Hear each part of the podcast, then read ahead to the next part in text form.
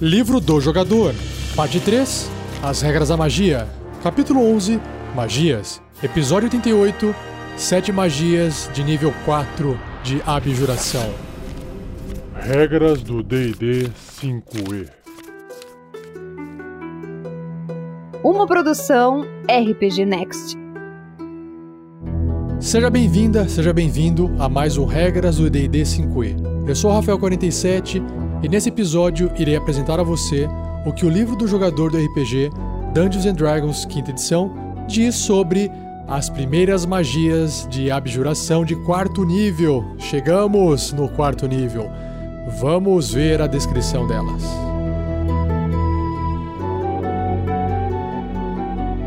Seja você também um guerreiro ou uma guerreira do bem. Saber mais, acesse padrim.com.br barra rpgnext ou picpay.me barra rpgnext.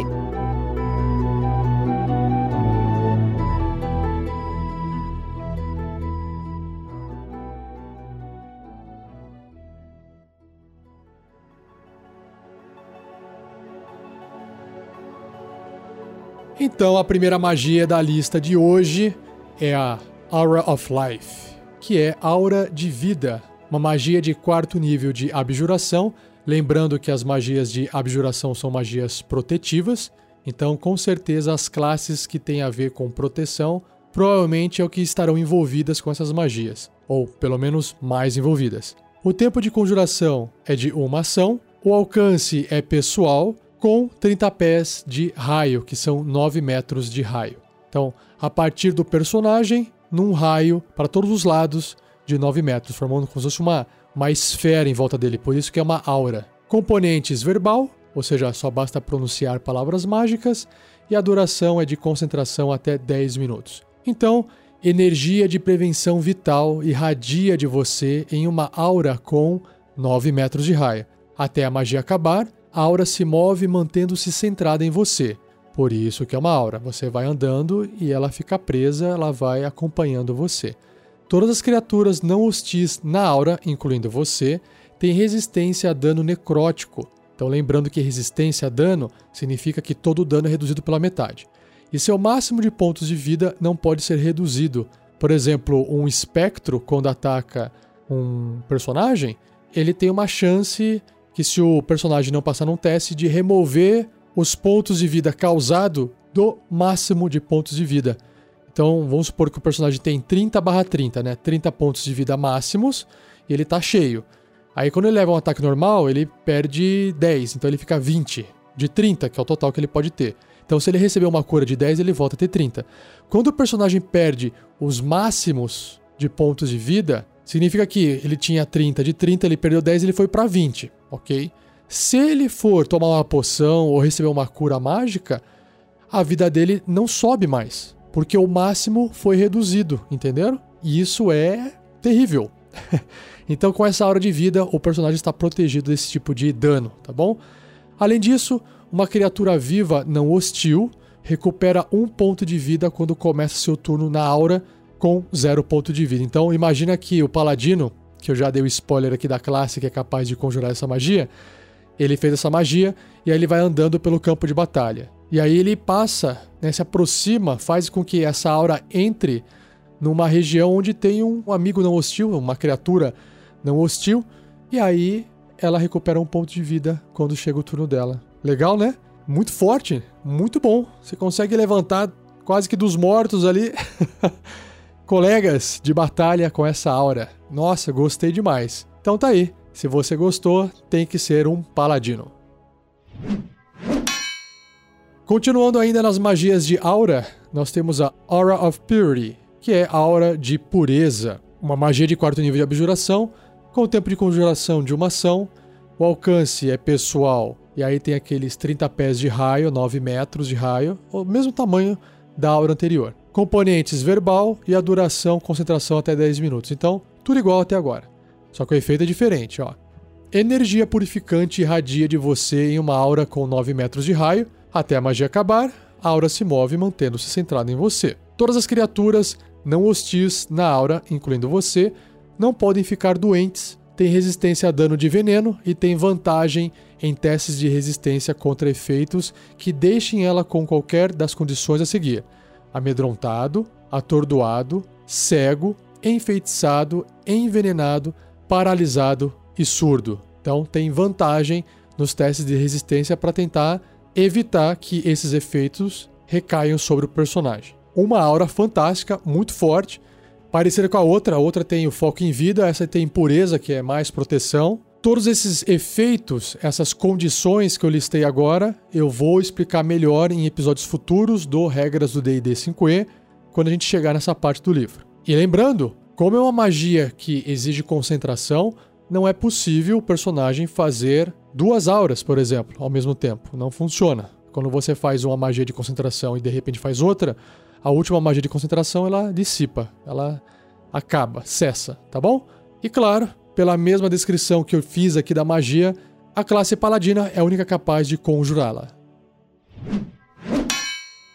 A próxima magia se chama Banishment, que é banimento. Quarto nível conjuração, com tempo de conjuração de uma ação, o alcance 60 pés, 18 metros. Componentes verbal, somático, material, e o material é um item desagradável ao alvo, ou seja, um item que o alvo não gosta. Fico imaginando aqui, só por esse nomezinho aqui, que legal, o que, que poderia ser usado, né? Duração, concentração até um minuto. Você tenta enviar uma criatura que você pode ver dentro do alcance para outro plano de existência. O alvo deve ser bem sucedido num teste de resistência de carisma ou será banido. Se o alvo for nativo do plano de existência que você está, você bane o alvo para um semiplano inofensivo. Enquanto estiver lá, a criatura estará incapacitada. Ela permanece lá até a magia acabar. A partir desse ponto, o alvo reaparece no espaço em que ela deixou ou no espaço desocupado mais próximo, se o espaço dela estiver ocupado. É mais ou menos um teletransporte que dá uma pausa. A pessoa, a criatura desaparece, fica o tempo da magia sem ninguém enxergar ela, porque ela está em outro plano, e de repente ela, pum, aparece de volta. Se o alvo for nativo de um plano de existência diferente do que você está, então, por exemplo, você tem ali um elemental do fogo e tem o plano do fogo. Então, é uma criatura desse plano de existência. O alvo é banido em um lampejo sutil, retornando para o seu plano natal. Se a magia acabar antes de um minuto se passar, o alvo reaparece no lugar em que estava ou no espaço desocupado mais próximo, se o espaço dela estiver ocupado. Ok. Do contrário, o alvo não retorna. Olha só que legal. Então, passou um minuto, manteve a magia ativa por um minuto, a criatura que foi banida por o plano que ela é, natal, do qual ela veio realmente, pum, ela não volta mais. Então, assim, é forte. A, a criatura tem que falhar naquele teste de resistência de carisma. E alguém tem que proteger ou pelo menos o personagem tem que se proteger de levar dano e perder a concentração do banimento. Mas se isso der tudo certo, cara, que magia forte. Você poder banir uma criatura de outro plano para o plano dela e você eliminou aquela criatura do combate, se for o caso. Bem legal, né? Em níveis superiores, quando você conjurar essa magia usando um espaço de magia de quinto nível ou superior, você pode afetar uma criatura adicional para cada nível do espaço acima do quarto. Então, se essa magia for conjurada até o nono nível de magia, que é o último nível, a criatura, o personagem que usou essa magia, pode banir cinco criaturas ao mesmo tempo. Bacana, não? Se você curtiu essa magia, saiba que clérigos, paladinos, feiticeiros, bruxos e magos são as classes que conseguem conjurá-la. Mais uma aqui, Death Ward, que é proteção contra a morte. Uma magia de quarto nível de abjuração, tempo de conjuração de uma ação, o alcance é o toque, componentes verbal e somático e a duração 8 horas. Uau, vamos ver. Você toca uma criatura e concede a ela uma certa proteção contra a morte. Uma certa proteção contra a morte, porque não é totalmente, né? a primeira vez que o alvo cair a zero pontos de vida, como resultado de ter sofrido dano, o alvo, ao invés disso, cai a um ponto de vida e a magia termina. Ah, é exatamente igualzinho aquela habilidade do meio orc. O meio orc tem aquela habilidade, esqueci o nome agora, que quando ele cai para zero pontos de vida, ele volta a um. A Crisalis, inclusive, que é uma meio orc, da aventura Storm King's Thunder, do Tarrasque na Bota, já aconteceu isso com ela. Então, se você quer ver essa habilidade em ação, claro que não é a habilidade da magia, mas é uma habilidade de raça, porque ela é uma meio orc, ouça o Tarrasque na Bota da aventura Storm King's Thunder. Continuando. Se a magia ainda estiver funcionando quando o alvo for afetado por um efeito que poderia matá-lo instantaneamente sem causar dano, o efeito, ao invés disso, não funciona no alvo e a magia termina. Caraca, proteção contra a morte por 8 horas, muito da hora, muito legal. Gostei bastante. Claro que você tem que tocar uma criatura, que inclusive você pode tocar em si mesmo, e aí a magia está funcionando em você. Nossa, gostei bastante, muito legal. Imagina você tocando esse meio orc, nem a Crisalis, e ela vai ter esse efeito duplicado, uma da raça e uma da magia. Então imagina os inimigos batendo para matar, a bichinha não cai. Caramba, o que, que tá acontecendo? Esse bicho não morre. muito legal. Imagina também um inimigo muito forte com essa magia ativa nele, né? Você tá lutando ali, sei lá, contra um dragão vermelho, um tarrasque, olha só. E aí, pô, vou matar agora, dar o golpe final. Caiu pra zero ponto de vida, não. Volta a ficar com um. E aí o bicho ainda tem toda a energia para fazer o que ele quiser. É assim que funciona no D&D. Tá com um ponto de vida, tá full, tá 100% energizado ainda para lutar, né? Show. Se você gostou, os clérigos e os paladinos são capazes de conjurar essa magia.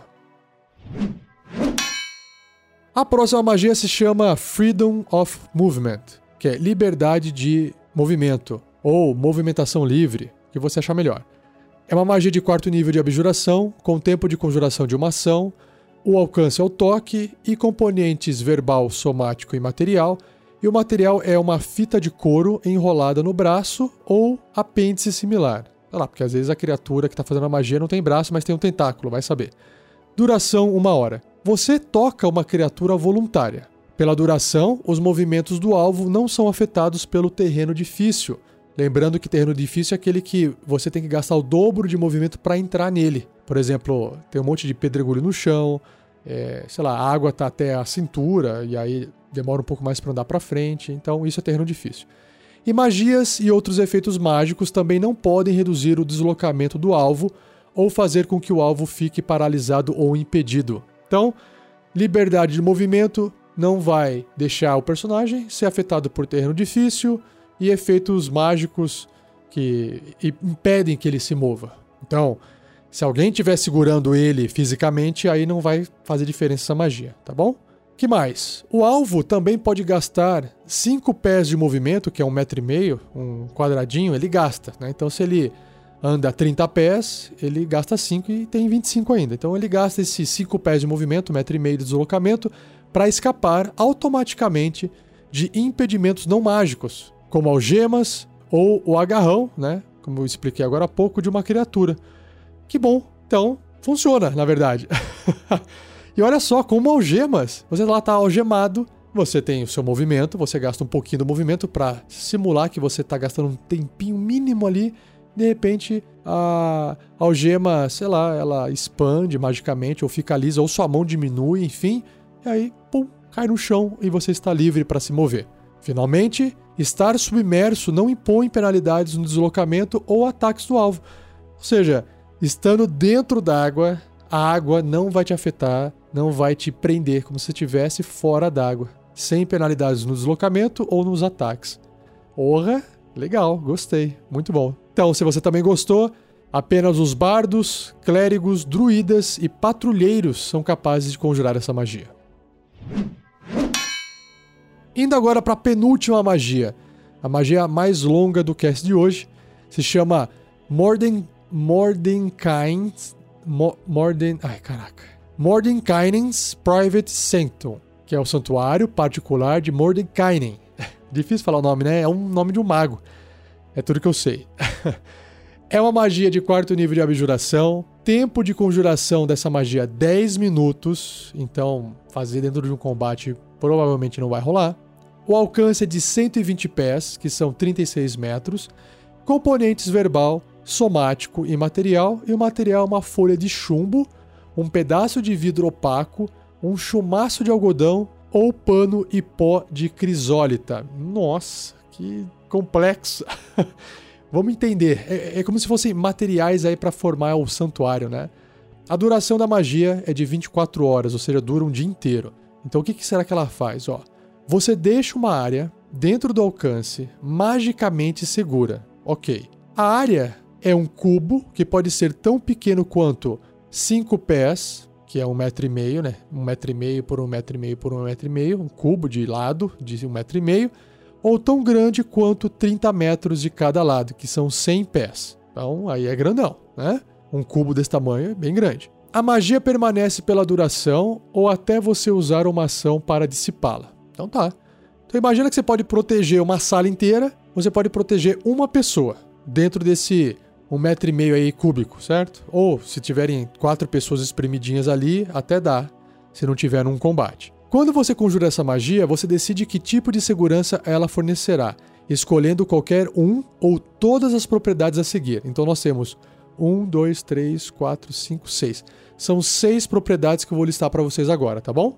Número um, sons não podem atravessar a barreira na fronteira da área protegida. Então, o som que está sendo produzido dentro não vai sair e o som que está sendo produzido fora não vai entrar. Isso é bom se você de repente quer manter uma sala com barulho lá dentro sem ninguém ouvir nada do lado de fora. De repente, vocês estão discutindo um plano, sei lá, conspiratório contra o rei, do lado do quarto do rei.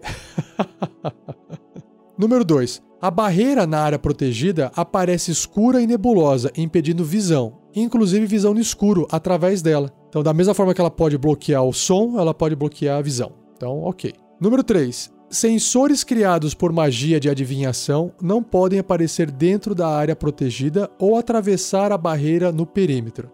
Então você também protege contra outras magias de adivinhação aquele local. Número 4. As criaturas na área não podem ser alvo de magias de adivinhação. Então, mais uma proteção contra adivinhação, só que dessa vez não é o local, mas sim as criaturas lá dentro. Número 5. Nada pode se teletransportar para dentro ou para fora da área protegida. Legal. Ou seja, dá até para criar uma espécie de prisão contra criaturas que usam teletransporte. E número 6, viagem planar está bloqueada para dentro da área protegida. Então, evita que de repente aí um demônio, né, invada ali o seu jantar. Conjurar essa magia no mesmo lugar a cada dia por um ano torna o efeito permanente. Que legal! Então, se o personagem faz a magia, aí ele dorme, descansa, recupera o slot, né, o espaço de magia, faz de novo no outro dia e ele faz isso durante um ano. O efeito se torna permanente. Então, é a maior justificativa que o mestre pode ter agora para falar que existe um local que os personagens, usando todo tipo de magia, não conseguiu identificar. Todo tipo de magia de adivinhação não encontrou, não percebeu, não achou, porque ela estava protegida por essa magia de santuário. Olha só, tá aí uma justificativa perfeita para o mestre poder esconder qualquer coisa dos aventureiros, mesmo com todos os poderes mágicos que eles podem ter um dia. Em níveis superiores, quando você conjurar essa magia usando um espaço de magia de quinto nível ou superior, você pode aumentar o tamanho desse cubo em 30 metros de cada lado para cada nível do espaço acima do quarto. Então, você poderia proteger um cubo de até 60 metros de lado usando um espaço de magia de quinto nível. Então, ele está dando um exemplo eu não achei, eu não, eu não entendi por que ele precisou dar um exemplo, porque ficou claro. Mas se você fizer isso no sexto nível, mais 30. No sétimo nível, mais 30. E assim vai, até o nono nível de magia. Se você curtiu, adivinhe qual é a classe que é capaz de fazer essa magia. Apenas a classe dos magos. E a última magia do cast de hoje se chama Stone Skin. Essa é bem famosa, bem legal também. Que é pele de pedra uma magia de quarto nível de abjuração, com tempo de conjuração de uma ação, o alcance é o toque e os componentes são verbal, somático e material. E o material é pó de diamante, pó de diamante, lembram-se disso? Cavaleiro Zodíaco? Yoga. no valor de 100 moedas de ouro que são consumidos pela magia. Eita! Aí é duro, hein? Você tem que ter 100 moedas de ouro e ir no lugar adquirir pó de diamante, ou você encontra pó de diamante que tenha esse valor de 100 moedas de ouro, e aí você faz essa magia e vai ser consumido pela magia. E aí você vai precisar gastar de novo esse material para poder fazer a magia mais uma vez. Complicou, hein? Mas vamos ver o poder dela. Bem curtinho, ó. Ah, e a duração é concentração até uma hora. Essa magia transforma a pele de uma criatura voluntária que você tocar em rocha sólida. Ou seja, a criatura vira aquele monstrão lá do, do Quarteto Fantástico, que é todo de pedra por fora, imagino eu. Aquele laranja, esqueci o nome dele agora. Monstro, alguma coisa assim. Até a magia acabar, o alvo tem resistência a dano de concussão ou contusão, cortante e perfurante não mágico. Então, por uma hora, a criatura vai reduzir pela metade todo o dano causado desses três tipos, né, que não são mágicos. Então, perfurar, cortar ou esmagar, reduz pela metade. Isso é forte? Com certeza. Tem até uma habilidade do bárbaro, que se eu não me engano é o Rage, a fúria, que ativa essa habilidade dessa forma, que ele fica com redução a dano, com resistência a dano, de concussão, de contusão, de cortante e perfurante. O que eu achei meio, uh, talvez desbalanceado ali nessa magia, é a primeira vez que eu faço comentário, né, no livro aqui, é esses 100 moedas de ouro consumido pela magia. Pô, porque a magia você já tem que manter por concentração até uma hora. Então, se você fizer em alguém, você não pode mais fazer em outra pessoa. Então, geralmente o conjurador vai fazer nele mesmo, imagino eu, né? Para se proteger. Mas é, é uma coisa forte, né? Realmente. Se parar para pensar bem, reduzir dano pela metade é forte, porque tanto o personagem dos jogadores vão resistir muito mais a dano, mas isso na mão de um inimigo que faz nele, caramba, né? Dura bastante também. Por uma hora, né? Vai, o pessoal vai penar para remover os pontos de vida daquele inimigo. Então acho que é justo. O pessoal colocou esse valor consumido pela magia para compensar, né? Bom, se você curtiu essa magia, o druida, o patrulheiro, o feiticeiro e o mago são as classes que conseguem conjurá-la.